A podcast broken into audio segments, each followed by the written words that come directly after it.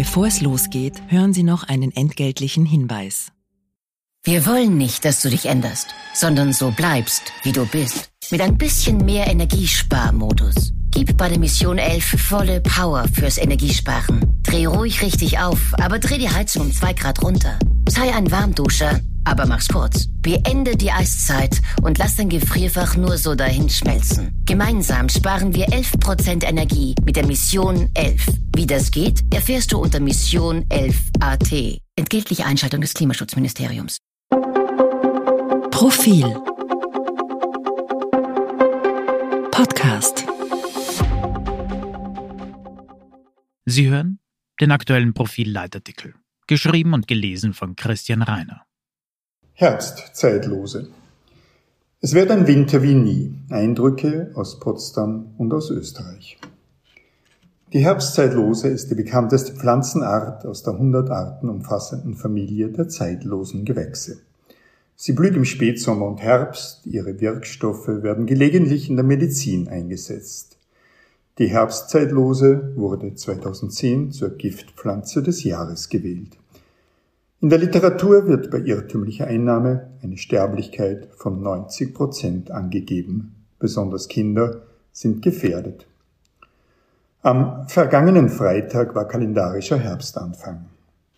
Mein Kollege Wolfgang Paterno schrieb für jenen Morgen einen wunderbar nachdenklichen Newsletter, der mit Poesie über Corona und Krieg hinwegtanzt. Verwelkt und sinkt ins Grab, zitiert Paterno da Heinrich Heine. Das war meine Verbindung zu jener schönen und tödlichen Blüte. Unsere Newsletter finden Sie online auf Profil.at. Sie können die Morgenpost dort auch kostenfrei abonnieren.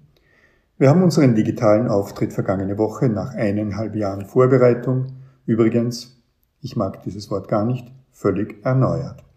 Die Inhalte hatten wir schon davor stetig angereichert.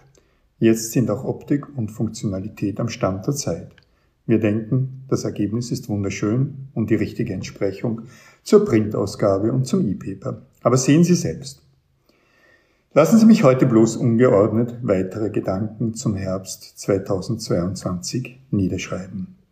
Ungeordnet ist da kein Ausdruck von mangelnder Anstrengung oder von fehlender Übersicht. Vielmehr ist die weltweite Unordnung ja genau das, was wir gerade erleben. Wer darüber hinweggeht und Gewissheiten vermittelt, hat die Brisanz der Situation nicht erkannt.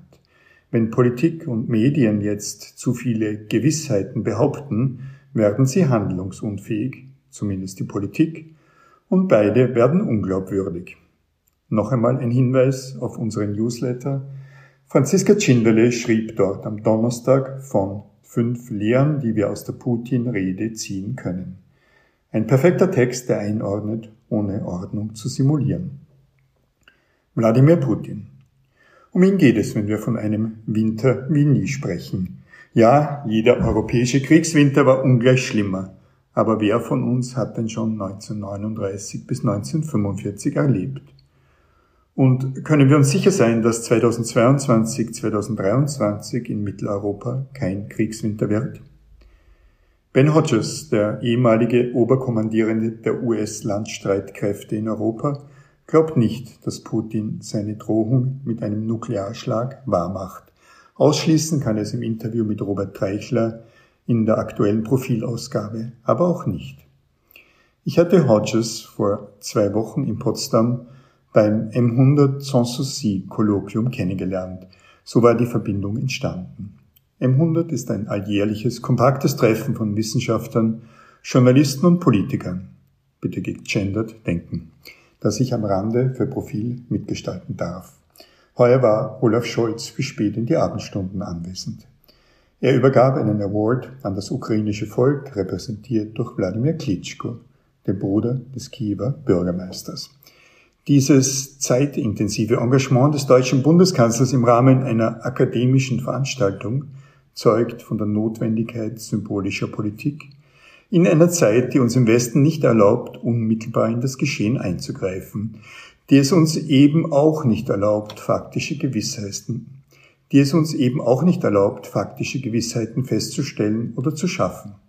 Seien wir uns ehrlich. Wir bestimmen mit Sanktionen gegen Russland und mit Waffenlieferungen nicht das Gesetz des Handelns. Trotz aller Geländegewinne der Ukrainer.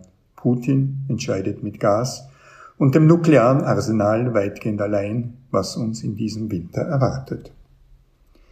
Aber ich wollte Ihnen hier noch ein paar Eindrücke aus Potsdam vermitteln, wo für Stunden doch einiges an jenem Wissen und an jener Macht zusammenkam, das den Umgang mit Russland bestimmt. Darüber hinaus spiegelte eine Anzahl junger Journalistinnen und Journalisten aus der Ukraine, was vor Ort von diesem unserem Umgang gehalten wird. Es deckt sich mit den nachdrücklichen Wünschen von Zelensky. Grundsätzlich unterschied sich die Befindlichkeit der Teilnehmer und Teilnehmerinnen vorangegangenen Konferenzen durch die Unmittelbarkeit des Gesagten und des Gedachten. Hatte man in der Vergangenheit zurückgelehnt über die mittelfristige Entwicklung internationaler Kräfteparallelogramme reflektiert oder über das Verhältnis zwischen Politik und Öffentlichkeit, so ist 2022 in voller Härte das Hier und das Jetzt eingekehrt. Diese Verbindung aus der Unmittelbarkeit der Handlungsmöglichkeiten und der anfangs geschilderten Unordnung der Verhältnisse ist die große Herausforderung, die uns nun alle trifft. Was immer jede und jeder Einzelne denkt, sagt, tut, hat Auswirkungen in der unmittelbaren Zukunft. Die Auswirkungen mögen je nach unseren Funktionen in Staat und Gesellschaften unterschiedlich gewichtet sein. Qua demokratischer Repräsentation ist das Volk, sind die Völker aber derzeit so wirkungsmächtig wie schon lange nicht. Im Kleinen sehen wir das an der Positionierung der österreichischen Präsidentschaftskandidaten zum Krieg in der Ukraine, etwas größer bei der bangen Frage, ob die rechtsradikale italienische Politikerin Giorgia Meloni und ihre potenziellen Bündnispartner bei den Russland-Sanktionen ausscheren werden und würden. Die Verantwortung liegt bei uns allen. Es wird ein Winter wie noch nie.